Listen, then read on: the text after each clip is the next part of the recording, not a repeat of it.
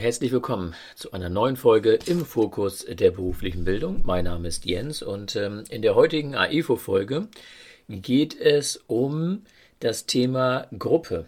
Also Gruppenarbeiten sozusagen einsetzen, so ist ja der offizielle Titel laut Lehrbuch. Und äh, wir haben natürlich uns dazu im Vorfeld viele Gedanken gemacht, äh, wie wir das Ganze umsetzen.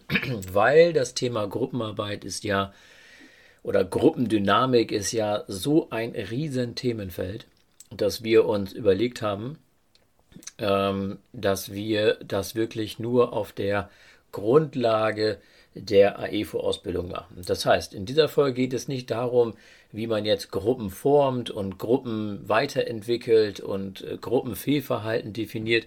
Wir werden das zwar alles ein bisschen ansprechen, aber hier sind wir wirklich auf der theoretischen Grundlage.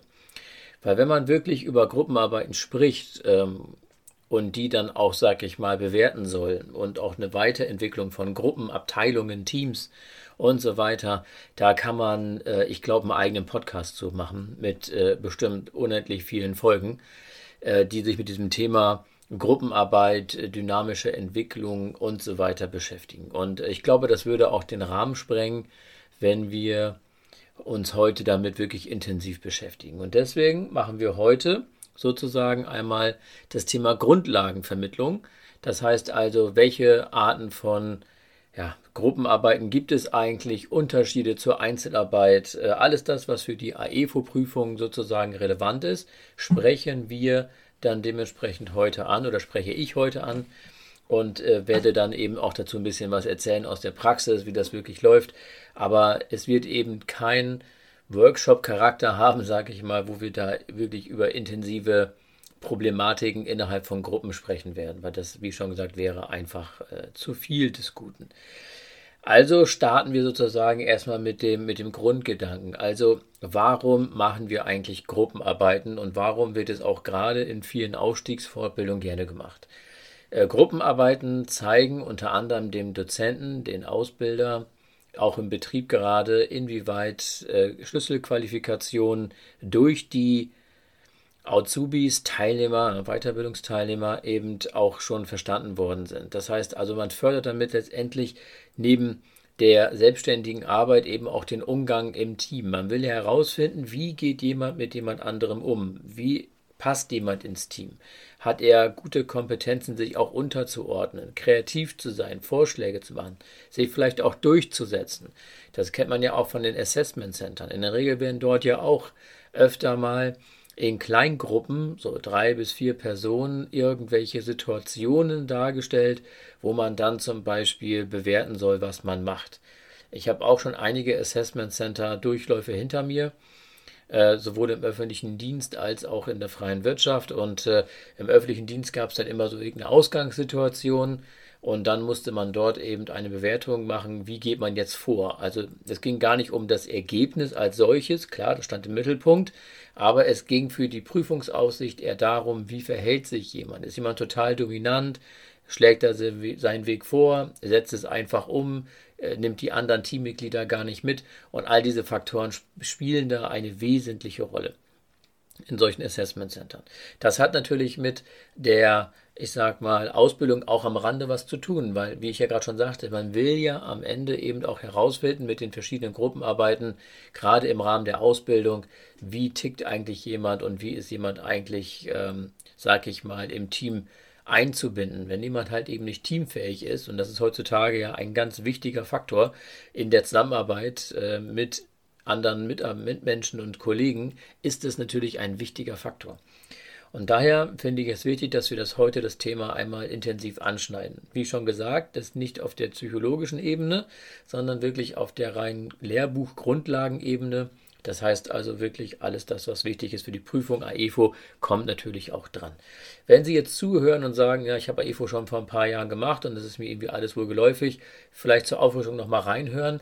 Ich werde aber auch in dem Zusammenhang und äh, wenn der AEFO Podcast-Kurs sozusagen durch ist, mir einzelne Themenfelder nochmal rausnehmen und werde dazu eben auch nochmal ganz intensive Folgen, sag ich mal, ähm, veröffentlichen, die sich dann wirklich auch mit der Weiterentwicklung von Teams beschäftigen oder von Gruppen, äh, Störgruppen, Verhaltensweisen, all solche Punkte dann eben auch nochmal durchgehen. Also da kommt noch ein bisschen mehr im Anschluss. Aber gut, starten wir erstmal mit den Grundlagen einer Gruppenarbeit in der Ausbildung, Weiterbildung. Also wie schon gesagt, Schlüsselqualifikationen sollen letztendlich ähm, gefördert werden. Schlüsselqualifikationen sind ja eben unter anderem soziale Kompetenzen, also zum Beispiel eben auch Teamfähigkeit. Aber auch die Fachkenntnisse sind natürlich eine Art Schlüsselqualifikation, die wir brauchen, um eben auch in unserem Job gut zu sein. Und diese, sag ich mal, Schlüsselqualifikationen sollen halt eben im Rahmen einer Gruppenarbeit gefördert werden. Die Gruppenarbeit ist ja auch wichtig, wenn wir zum Beispiel in einem Projektteam arbeiten, dann sind wir auch in einer Gruppe und also müssen wir uns da auch orientieren können. Und diese Gruppenarbeiten haben dann halt eben auch dann den Vorteil, dass man mit verschiedenen äh, Charakteren zu tun hat, die dazu führen, ein sehr gutes Ergebnis zu erzeugen. Und äh, daher sind Lern- und Arbeitsgruppen eben immer eine gute Möglichkeit, auch sich gegenseitig zu schulen und auch zu bewerten, inwieweit ist die Information, die ich jetzt bekommen habe, relevant, wichtig oder eben auch nicht, weil ja auch andere Teammitglieder dann eben auch dazu eine Stellung, sag ich mal, beziehen und dann auch berücksichtigen, inwieweit das wirklich passt. Also, wenn man eine Gruppe bildet oder so eine Lerngruppe aufbaut, sollten natürlich gewisse Faktoren berücksichtigt werden. Und dieses Wort Faktoren wird auch ganz gerne mal in den Prüfungen, gerade in den schriftlichen Prüfungen, äh, auch mal abgefragt und da muss man passend ankreuzen, welche Faktoren denn zu einer Gruppenarbeit dazugehören. Das eine ist natürlich, dass die Anzahl der Mitglieder in einer überschaubaren Anzahl, sag ich mal, ähm, sein sollen. Das heißt, die Gruppen sollen nicht zu groß sein, aber auch nicht zu klein. Man spricht hier so von, naja, zwei ist ja eigentlich eher so ein Paar, ne? das ist ja eher zu wenig nach meiner Auffassung, aber man spricht so von Gruppenstärken von vier bis maximal sieben bis acht. Das Problem ist, wenn die Gruppen zu groß werden, dass dann eben auch diejenigen, die vielleicht etwas schüchterner sind oder sich auch gar nicht mit dem Thema wirklich auseinandersetzen können oder wollen vor allem auch, ziehen sich dann unheimlich stark zurück und bringen dann keinen Beitrag, weil ja andere leistungsstärker sind und dadurch halt eben auch diese sage ich mal, Gruppe nach vorne bringen. Also manche ziehen sich dann ein bisschen zurück oder deutlich zurück und lassen das einfach so über sich ergehen und beteiligen sich gar nicht, wenn die Gruppen zu groß sind. Und daher sollte man darauf achten, die Gruppengröße halt eben gut zu dosieren und auch so zu organisieren, dass die sozialen Verhältnisse zueinander passen. Also auch sozusagen, dass das ähm, die Wahrnehmung und die Kommunikation auch wirklich gut funktioniert. Wenn ich jetzt eine Gruppe zusammenbaue, wo ich genau weiß, da sind vielleicht viele Spaßvögel drin oder vielleicht sehr viel leistungsstarke Ego-Trip-Menschen, will ich mal sagen, oder Egomanen, die wirklich nur ihren Stiefel durchziehen wollen, dann ist so eine Gruppenarbeit äh, faktisch oder so eine Gruppensituation faktisch äh, schon tot. Deswegen sollte man immer darauf achten, eine gute homogene Gruppe sozusagen zu erzeugen, gerade wenn man seine Mitarbeiter oder seine Azubi schon gut kennt. Daher sollte man vielleicht eine Gruppenarbeit nicht gleich in der ersten Woche machen. Klar kann man das machen mit leichten Aufgaben und zu gucken, wie tickt jemand, dann kriegt man das relativ schnell raus. Ähm, aber ich empfehle wirklich intensive Gruppenarbeiten oder Arbeitsgruppenbildungen wirklich erst nach einer gewissen Zeit, ich sag mal drei, vier Monaten oder vielleicht sogar am besten erst nach der Probezeit zu machen, weil dann hat man die auch einmal gut kennenlernen können in der Zeit und hat schon mal so ein paar grundlegende ja, sag ich mal, Charaktereigenschaften vielleicht auch schon kennengelernt. Das Problem ist halt eben, ähm, am Anfang versucht man natürlich immer, sich besonders äh, nett und freundlich darzustellen. Ja, sind ja auch Menschen, sind ja auch nicht doof, die jungen Leute, je nachdem welches Alter natürlich die Azubis oder Umschüler haben. Aber am Ende geht es ja darum, eben ähm, erstmal Leute kennenzulernen und vielleicht nicht schon gleich mit einem schlechten Eindruck in die ganze Ausbildung zu starten. Es gibt halt eben auch Menschen, die sind für Gruppenarbeiten auch überhaupt nicht geeignet oder wollen auch gar nicht in Gruppenarbeiten, weil sie sagen, das ist überhaupt gar nicht mein Ding, weil ich schon weiß, dass ich charakterlich vielleicht da gar nicht so gut reinpasse in solchen Konstrukten. Da sollte man das auch ernst nehmen und solche Mitarbeiter natürlich nicht außen vor lassen. Trotzdem müssen sie lernen, in Gruppen umzugehen und sie nicht dann einfach in Schutz nehmen zu sagen, brauchst du nicht machen. Ähm, wichtiger ist aber wirklich, sie auch heranzuführen und auch deren Leistung stärken, dann eben auch mit einbringen zu können. Und sie müssen sich damit auch auseinandersetzen, weil ohne Teamfähigkeit äh, bringt es einem alle nichts. Außer er sagt, ich will halt irgendwie Kranfahrer werden, sitze den ganzen Tag auf meinem Kran und bewege von A nach B irgendwelche Güter. dann ist das natürlich vielleicht noch eine andere Situation. Aber auch da ist eine Teamarbeit wichtig, weil er muss sich ja auch kom kommunikativ mit seinen Mitmenschen austauschen und mit denen zusammenarbeiten. Also auch da haben wir wieder so eine Arbeitsgruppe am Ende. Also daher wirklich heranführen. Wenn jemand wirklich merkt, dass er nicht teamfähig ist, dann sollte man dort halt eben auf weitere Schritte dann auch einleiten. Soll aber heute hier nicht Thema sein. Wichtig ist halt eben auch, dass man die Teammitglieder dahin bewegt und auch klar kommuniziert, dass die gemeinsame Ziele erreichen sollen. Es geht nicht darum, einen Einzelnen hervorzuheben, sondern als Gruppe wollen wir ein Ziel erreichen. Das ist ja ähnlich wie bei der Projektmethode, die wir ja schon mal vorgestellt haben. Und da geht es im Schwerpunkt eben darum, zu sagen, wir wollen eben zum Beispiel eine neue Kunststoffkiste für einen Kunden äh, entwerfen und designen und dann auch ein Muster bauen. Dann ist es ein klares Ziel. Also muss ich ja aus verschiedenen Bereichen meines Unternehmens diese Mitarbeiter zusammenführen, die dann eben diese ganze Aufgabe stemmen können. Also man merkt schon, wir sind sehr stark auch immer so an ein Projekt äh, vielleicht angehängt oder an einer Aufgabe angehängt, die irgendwo einmalig durchzuführen ist. Oder eben, wenn ich sage, okay, wir haben eine, eine Aufgabe, die haben wir regelmäßig und dauerhaft, aber ihr sollt die selber mal erarbeiten, damit ihr wisst, wie das funktioniert, dann kann ich natürlich auch solche Gruppenarbeiten eben auch nehmen.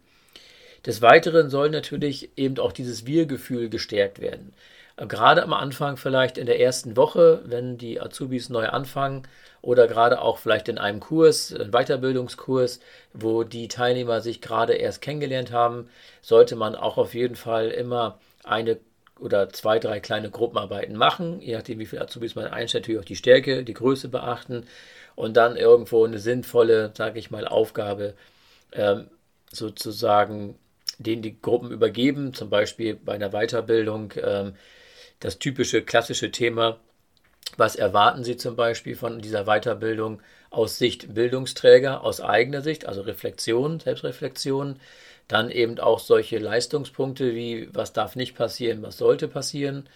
Äh, des Weiteren eben auch der Umgang, soziale Kompetenzen, wie erwarten wir miteinander zu kommunizieren und zu sprechen, auch ein ganz wichtiger Faktor um einfach dieses Wir-Gefühl ein bisschen zu stärken.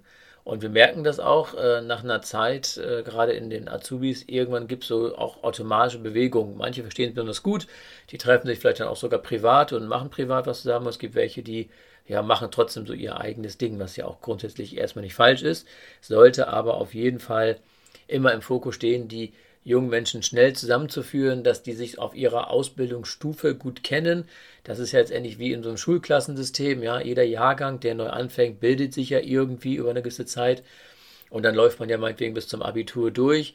Und die, dann, das wird dieses Wir-Gefühl auch immer stärker. Und irgendwann dann in den Leistungskursen äh, oder ab Klasse 11 dann äh, geht ja dann der Weg ja auch weiter, dass man dann eben noch näher zusammenrückt und dann ja auch mit dem Alter dann ja auch ganz andere Anforderungen stellt an die, sag ich mal, an die anderen Gruppen, also die anderen Klassen. Und so kann man das letztendlich eben auch vergleichen, dass man dann über einen Zeitraum von drei Jahren oder zwei Jahren eben zusammen diese Ausbildung durchlebt. Und dass natürlich dann eben auch eine verstärkte Gruppensituation dann eben auch entwickelt wird. Die Frage ist natürlich immer auch der Sozialform. Und das ist auch ein wichtiger Punkt, der in der Prüfung gerne mal gefragt wird. Also Sozialform des Lernens in Form von Einzelpartner- oder Gruppenarbeiten auszuwählen. Und da geht es immer darum zu fragen, oder diese Frage wird auch sehr oft in der praktischen Prüfung gestellt, ähm, warum haben sich jetzt zum Beispiel für eine Einzel- ähm, Ausbildungseinheit entschieden? Warum haben Sie denn eine Gruppenarbeit genommen und so weiter? Und das muss man natürlich vernünftig begründen und da muss ich auch abgrenzen können, wann mache ich eine Einzelarbeit, wann mache ich eine Partnerarbeit und wann mache ich eine Gruppenarbeit.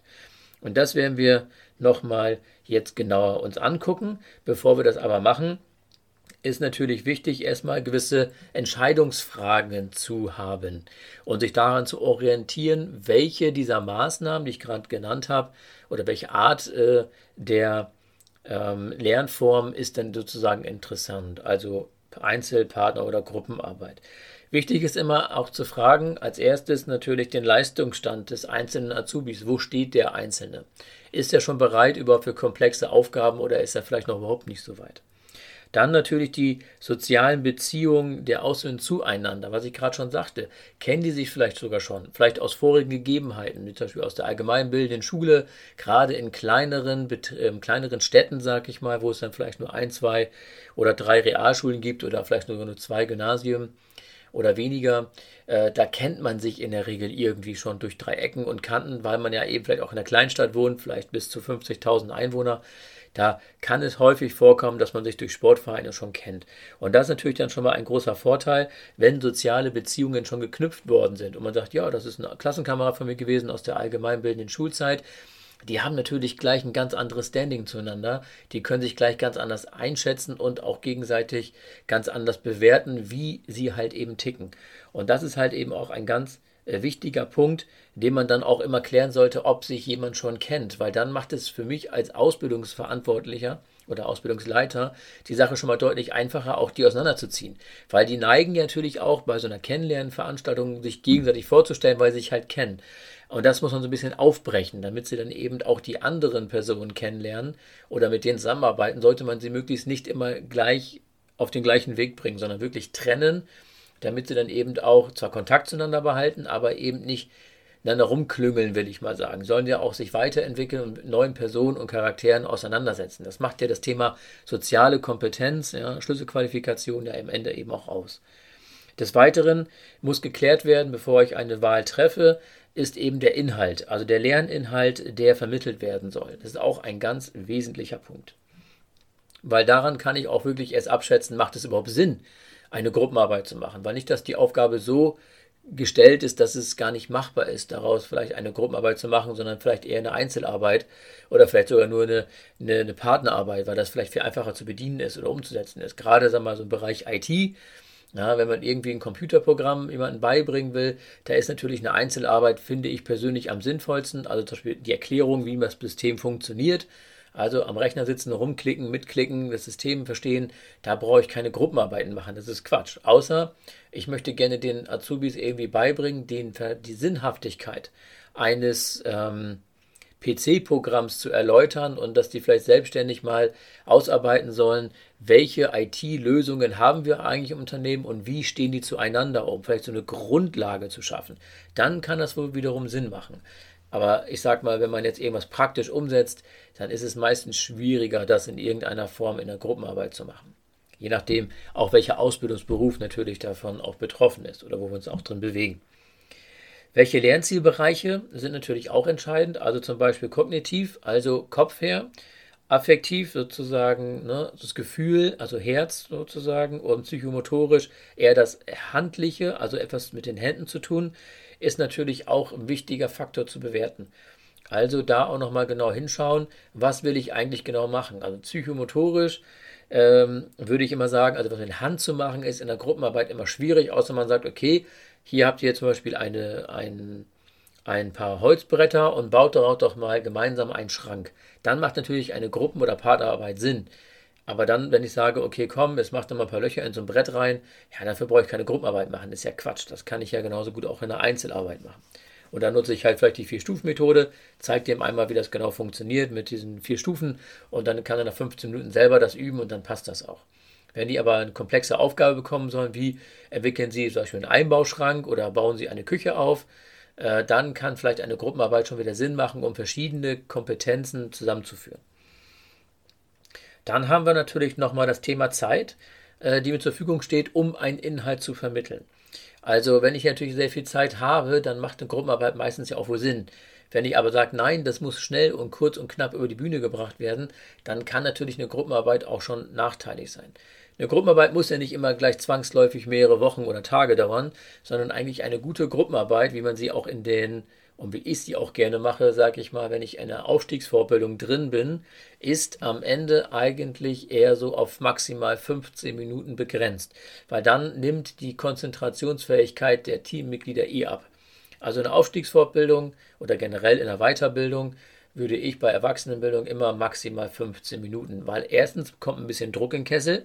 Die Leute müssen auch die Teilnehmer ein bisschen was aufs Papier bringen, weil in den 15 Minuten ist ja drin Aufgabe erfassen, Aufgabe bewerten, analysieren, ne, dieses PDCA-System quasi, also planen, durchführen vielleicht, also was auf Papier bringen, dann nochmal überprüfen und dann noch visuell darstellen. Also in Form von einer PowerPoint-Präsentation, das wäre ein bisschen zu umfangreich oder vielleicht am besten mit einem Flipchart oder Moderationskarten, das macht dann Sinn, weil ich das innerhalb von ein paar Minuten eben schnell fertig machen kann, indem ich nebenbei darüber über das Thema diskutiere. Also Ausarbeitung von Lerninhalten, sage ich mal. Also zum Beispiel, äh, was ist zu beachten, wenn man ähm, eine Bewerbungsmappe durchschaut zum Beispiel. Und dann sollen sich die hinsetzen und dann überlegen, in einer kleinen Gruppenarbeit von 15 Minuten, äh, welche Faktoren spielen denn eine besondere Rolle bei der Bewerbung. Also zum Beispiel das Anschreiben zu bewerten, Lebenslauf, vielleicht Zeugnisse. Äh, inwieweit ist das überhaupt noch aktuell? Es gibt ja viele Firmen, die sagen, wir machen gar nichts mit Großbewerbung. Wir erwarten nur noch ein paar Zeugnisse, Anschreiben, Lebenslauf, das ist äh, hinfällig mittlerweile. Gut, Lebenslauf ist wohl nochmal wichtig, aber das Anschreiben verzichten viele darauf. Und da gibt es halt eben auch neue Möglichkeiten, wie zum Beispiel so eine Art ähm, Treffen zu, zu organisieren online, wo man dann schon mal direkt spricht miteinander. Also wie so eine Art Bewerbungsgespräch ohne eine vorige Auswahl. Ich kann mich da eintragen, da kommt ein Personalmensch, mit dem unterhalte ich mich, stelle mich kurz vor, so eine Art Blind Date und dann wird dann alles weitere in den Weg geleitet. Das heißt also auch da wäre so eine Gruppenaufgabe zum Beispiel ganz sinnvoll mal anzuwenden. Natürlich ist es wichtig, dass man die betrieblichen Rahmenbedingungen auch kennt, äh, inwieweit eine Gruppenarbeit überhaupt auch technisch, organisatorisch machbar ist. Wenn ich natürlich gar keine Räumlichkeiten habe, äh, um eine Gruppenarbeit auszuführen oder vielleicht Maschinen nicht habe oder gewisse Voraussetzungen nicht erfüllen kann, dann macht eine Gruppenarbeit natürlich auch keinen Sinn. Und natürlich eben ist es wichtig, die Methoden und Medien richtig einzusetzen. Wenn ich also erwarte, dass die eine große PowerPoint-Präsentation dahin basteln, dann muss ich natürlich auch mehr Zeit in Anspruch nehmen. Und ich muss natürlich auch wissen, dass sie eben auch die Kenntnisse haben, mit einer PowerPoint-Präsentation umzugehen mit dem Programm als Beispiel oder Alternativen zu nutzen. Das Problem ist immer wieder, dass äh, man davon ausgeht, wenn sie aus der allgemeinbildenden Schulzeit kommen, dass die alle irgendwo Office-fit sind. Das sind die wenigsten. Das muss man immer wieder sagen und das merke ich selber auch jetzt hier im Familienumkreis, dass äh, die können zwar alle im Handy umgehen, die können auch alle mit dem Tablet umgehen, aber am Ende, wenn es darauf ankommt, druck doch mal das aus, dann hakt das schon daran. Oder eben äh, zum Beispiel dann auch mit äh, Word ein bisschen was zurechtzutippen, das kriegen die hin. Aber eine richtige Struktur da einzubauen, mit Absätzen und solche Sachen, das ist bei vielen gar nicht vorhanden. Also das muss vorher wirklich einmal abgeprüft werden, bevor man in solchen Gruppenarbeiten komplexe Medien einsetzen will, dass auch wirklich die Erfahrung und die Kompetenz auch da ist. Sonst muss ich da eventuell als Ausbilder erstmal vorab einen PowerPoint-Kurs machen, wenn ich das erwarte.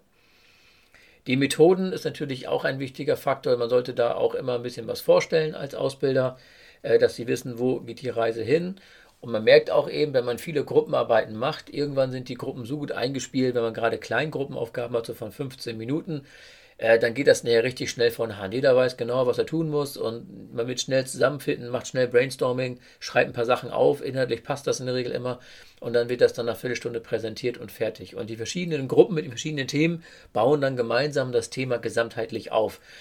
Also wenn wir bei dem Thema Bewerbung mal bleiben, die eine Gruppe macht zum Beispiel inhaltliche Bewertungen von Bewerbungen, die, die andere Gruppe macht zum, macht äh, zum Beispiel den Ablauf eines Bewerbungsverfahrens, äh, die dritte Gruppe macht dann zum Beispiel Durchführung eines Vorstellungsgespräches und so werden dann halt eben auf der Basis Informationen zusammengetragen, die dann dazu führen, ein gesamtheitliches Ergebnis zu erzielen. Und dann ist natürlich eine Gruppenarbeit schon wieder sehr sinnvoll weil die Gruppen das ja gegenseitig vorstellen und durch das Vorstellen werden natürlich wieder Kompetenzen entwickelt, wie eben auch unter anderem das freie Sprechen, das Vortragen vor fremden oder unbekannten Menschen vielleicht auch. Und das fördert natürlich eben auch eine gewisse Sicherheit im Umgang damit. Also ist es wichtig. Und somit kann man allgemein sagen, dass äh, Gruppenarbeiten wenn die Leistung sozusagen, das Ergebnis also, Verhalten, soziale Kompetenz der Gruppe größer ist als die Summe der Einzelleistungen der Gruppenmitglieder. Also kann man sagen, wenn ich als Gruppe mehr erreichen kann als eigentlich in der Einzelarbeit, dann macht eine Gruppenarbeit Sinn. Und das muss ich halt immer dann genau bewerten. Dafür habe ich diese Leitfragen, die ich gerade durchgegangen bin. Ich werde sie auch nochmal äh, online stellen, sodass man sie dann auch nochmal abrufen kann schreibe ich in den Show Notes einen Teil rein. Ein Teil wird aber auch, ähm, sag ich mal, auf meiner Internetseite verfügbar sein, über die Podcast-Seite auf meiner Homepage kleinert.de. Und ähm, daher, wie schon gesagt, also, wenn die Gesamtleistung in der Gruppe höher ist als die Einzelleistung, dann macht eine Gruppenarbeit, kann man schon sagen, grundsätzlich Sinn, wenn dann auch wirklich eben die wichtigsten Punkte äh, dann auch an Leitfragen durchgearbeitet worden sind. Und dann habe ich schon ganz schnell ein gutes Gefühl da drin und man hat eben auch als Ausbilder die Erfahrung und weiß auch, wie kann ich wann was machen. Also stellen wir nochmal gegenüber Einzelarbeit, äh, Partnerarbeit. Also Einzelarbeit macht Sinn, wenn es eine einfache Steuerung und Bewertung durch den Ausbilder ähm, durchgeführt werden soll oder erzeugt werden soll. Also ich möchte einen einzelnen Menschen anfassen, ihn dementsprechend in die richtige Richtung bewegen, dann macht es Sinn. Natürlich ist eine individuelle Bearbeitung von Aufgaben und Problemen natürlich möglich, weil ich gezielt gucken kann, wo hat denn vielleicht mein, mein äh, Mitarbeiter, mein Azubi, der Umschüler die, gerade ein Problem, wo kann ich ihm gezielt helfen und da ist natürlich dann eine Einzelarbeit natürlich sehr förderlich. Natürlich ist es sehr zeitersparend, äh, sage ich mal, wenn ich eine Einzelarbeit durchführe, weil ich eben nicht die große Vorbereitungszeit habe und ich komme ziemlich schnell zum Ergebnis. Bei einer Gruppenarbeit muss ich einfach den Faktor Zeit sehr stark berücksichtigen. Und ähm, für viele in der Einzelarbeit gibt es eben auch keinen Gruppendruck, ähm, gerade wenn die Gruppe auch bewertet wird äh, durch ähm, Beurteilungen, durch die Ausbilder, dann entstehen bei manchen auch Blockaden. Und diese Blockaden führen am Ende dann dazu, dass sie dann in so einer Gruppenarbeit überhaupt nicht richtig performen können, weil sie sich auch in diesem Konstrukt nicht wohlfühlen und ähm, kommen in der Einzelarbeit äh, viel besser voran. Die Partner- und Gruppenarbeit auf, den, auf der anderen Seite fördern natürlich eben die Schlüsselqualifikation, was ich gerade schon gesagt habe. Also soziale Kompetenz, Methodenkompetenz, Fachkompetenz, also alles das, was eben dazu führt, gesamtheitlich sich mit dem Berufsbild sehr gut, äh, sag ich mal, zu identifizieren und diese Qualifikation auch zu lernen. Eine wechselseitige Kontrolle und Verantwortung ist natürlich innerhalb der Gruppe ein großer Vorteil. Das heißt, ich bringe einen Punkt rein als Teammitglied und jemand anderes bewertet das oder die anderen und sagen, passt oder passt eben nicht. Und damit erschaffe ich natürlich eben auch eine gewisse Orientierung, weil dann eben auch der, der die Aussage getätigt hat, richtig, äh, sag ich mal, eingeholt wird und richtig dazukommt. Das ist natürlich ein großer, großer Vorteil, wenn sich die Mitarbeiter, die Teammitglieder gegenseitig selber optimal äh, unterstützen. Des Weiteren natürlich ist es eine Ergänzung auch individueller Kompetenzen. Wenn jemand eine besonders gute Stärke hat, sage ich mal, vor eine Gruppe zu treten und frei zu sprechen, und da sind welche dabei, die können das weniger gut, dann ist es immer sehr, sehr sinnhaft, äh, dass jemand dann eben auch aus der Gruppe die, ich nenne es mal, schwächeren oder nicht geübten äh, an die Hand nimmt und dann eben auch motiviert und unterstützt, auch mal nach vorne zu gehen und es auch mal vorzutragen. Und viele merken dann auch erst nach einer gewissen Zeit, dass das gar nicht wirklich so schwer ist. Ich hatte in einem meiner Kurse, wo ich mal als Teilnehmer äh, daran teilgenommen habe, jemanden gehabt, der hatte wirklich panische Angst, sich vor Gruppen hinzustellen und dort ähm, zu sprechen. Also etwas vorzutragen, weil er immer Angst hatte, dass er versagt, weil er das Thema nicht so gut beherrscht. Also diese Art der, der Kommunikation war für ihn immer ein große, große Hemmnis. Und ähm, im Rahmen dieser Weiterbildung, die ging über mehrere Monate, haben wir den als Team, als Gruppe, also als gesamter Hörsaal an die Hand genommen und haben immer wieder ermutigt, das weiterzumachen. Und mit kleinen Schritten haben wir ihn dann dahin geführt, mit den Ausbildern zusammen, mit den Trainern zusammen, dass er daher am Ende da stand und total sicher war im Umgang mit dem Thema, beziehungsweise mit dem, mit dem vor einer Gruppe stehen, sage ich mal, diese Angst zu verlieren. Ja. Und das war wirklich ein ganz, ganz wesentlicher Punkt. Er hatte auch sehr viel Selbstzweifel in sich getragen, ob er den Lehrgang schaffen würde. Das spielte alles ein bisschen zusammen. Und am Ende konnten wir ihn aber dazu eben hinbringen, dass er wirklich ähm, näher da gestanden hat und konnte einwandfrei vor der Gruppe frei sprechen und musste nicht mit irgendwelchen vorgeschriebenen Karten arbeiten. Und das ist wirklich wichtig, dass man das übt, weil es wird heutzutage auch erwartet in einer gewissen Position, dass man einfach auch spontan reagieren kann, spontan eben auch, sag ich mal, ähm, Informationen bereitstellen kann, ohne dass man da steht und erstmal einen hochroten Kopf bekommt, sondern auch aus dem Bauch heraus sagen kann, okay, so können wir es machen, das ist der Weg und auch als gestandene Person, gerade im Bereich der Führungskräfte, eben auch dann steht. Und ähm, das sind halt so die wesentlichen Punkte der Partnergruppenarbeit und natürlich eben der Faktor Erfahrung ist natürlich das A und O, sich in Gruppen zu orientieren. Gerade für junge Menschen ist das immer noch schwierig, nach der allgemeinbildenden Schulzeit sich in so einem betrieblichen Umfeld neu zu orientieren. Gruppenarbeiten in Schulen kennen die alle, aber wie das im Betrieb abläuft, ist das nochmal eine andere, eine ganz andere Hausnummer. Kommen wir nun zu den Phasen einer Gruppenarbeit. Im Prinzip besteht das Ganze aus äh, drei Phasen. Mehr haben wir da eigentlich gar nicht. Die erste Phase ist die Orientierung und Zuordnung. Also Verhalten der Gruppenmitglieder. Auf der einen Seite haben wir da eben ähm, das Einschätzen, passen die überhaupt zusammen. Situation muss natürlich vorher bewertet werden, was wir gerade schon durchgesprochen haben. Dann muss natürlich eben auch die Rollen und Positionen klar sein. Und dazu muss man nochmal wissen, dass ähm, das Thema Rollen und Gruppen eben auch nochmal ein wichtiger Faktor ist. Ich gehe da aber später nochmal genauer darauf ein, äh, wenn wir das Thema Rollen und Rollenverhalten ähm, Verhalten haben. Da geht es nämlich um interne und externe Einflüsse. Also sozusagen haben wir Verhalten der Gruppenmitglieder, wie schon gesagt, Rollen und Positionen und dann nochmal die Konflikte dass die auch ausgetragen werden können in der Gruppe. Das ist natürlich auch ein wichtiger Punkt, dass sie untereinander sich auch diskutieren und, und auch untereinander sich da auch mal austoben, um auch zu lernen, wie das ist, sich auch mal durchzusetzen oder vielleicht auch mal einen Schritt zurück zu machen und nicht immer seine Meinung oder sein Gedankengang äh, der A1A richtige ist und dass dieser dann auch im Fokus steht. Das ist wirklich ein ganz, ganz wesentlicher Punkt. Und ganz wichtig ist auch sozusagen, dass die Lösung von Aufgaben, dass dort eben auch schnell mit begonnen werden soll. Also gar nicht groß irgendwie das lange rauszögern, sondern wirklich in der Orientierungsphase, wo wollen wir hin, was ist der Weg. Der Ausbilder unterstützt in dieser Zeit, in der ersten Phase sozusagen nur durch die Orientierung, also gibt denen auch die Zeit, sich zu orientieren, sich in der Gruppe erstmal zurechtzufinden, ähm, moderiert sozusagen die Prozesse erstmal an, der Gruppenbildung, also was soll gemacht werden, in welchem Umfang, wie soll der Ablauf sein, wo fangen wir an, wo hören wir auf. Unterstützung bei der Lösung von Konflikten ist natürlich eben auch dann da, dass er eben als Außenstehender dann auch mit Rat und Tat zur Seite steht, wenn die Gruppe merkt, die kommt mit jemandem nicht zurecht oder mit, mit weiteren nicht zurecht und man fährt sich da gerade irgendwie fest, dass dann der Ausbilder, die Ausbilderin dann natürlich eben auch dazukommt und dann eine Lösung anbietet. Und eben ganz wichtig ist, dass man auch gerade, wenn man die Gruppenarbeiten neu einführt, auch gewisse Sicherheiten durch Rahmenbedingungen schafft.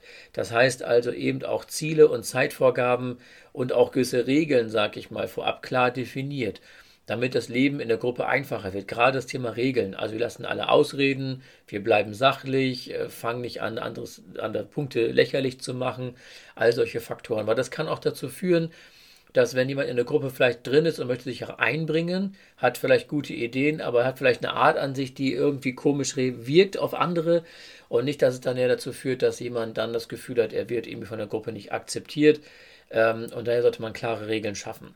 Und vielleicht auch eine gewisse Gesprächszeit pro Person kann man auch nochmal ein, einbringen, wenn man merkt, dass jemand einen sehr hohen Redeanteil hat in der Gruppe. Dass man sagt, okay, wir haben jetzt hier 15 Minuten, jeder hat einen Redeanteil von drei Minuten und dann ist das Ding erledigt. Dann kann man ein bisschen mitstoppen und gucken, dass es dann passt. Gerade wenn wirklich zwei, drei so stark sind in der Gruppe und so stark kommunizieren, dass vielleicht die etwas schüchternen gar nicht mehr zu Wort kommen. Obwohl sie meistens auch immer sehr gute Ideen haben. Und das ist ja eben der Punkt, dass wir die ja alle zusammenbringen wollen. In der zweiten Phase ist es so, dass wir dann eine aktive Erarbeitung machen. Das heißt, dort werden von den Gruppenmitgliedern aus dann sozusagen die Aufgaben verteilt und koordiniert. Aufträge werden gemeinsam gelöst, Gruppendynamiken werden wahrgenommen und werden auch dementsprechend auch umgesetzt und auch mit denen mitgegangen.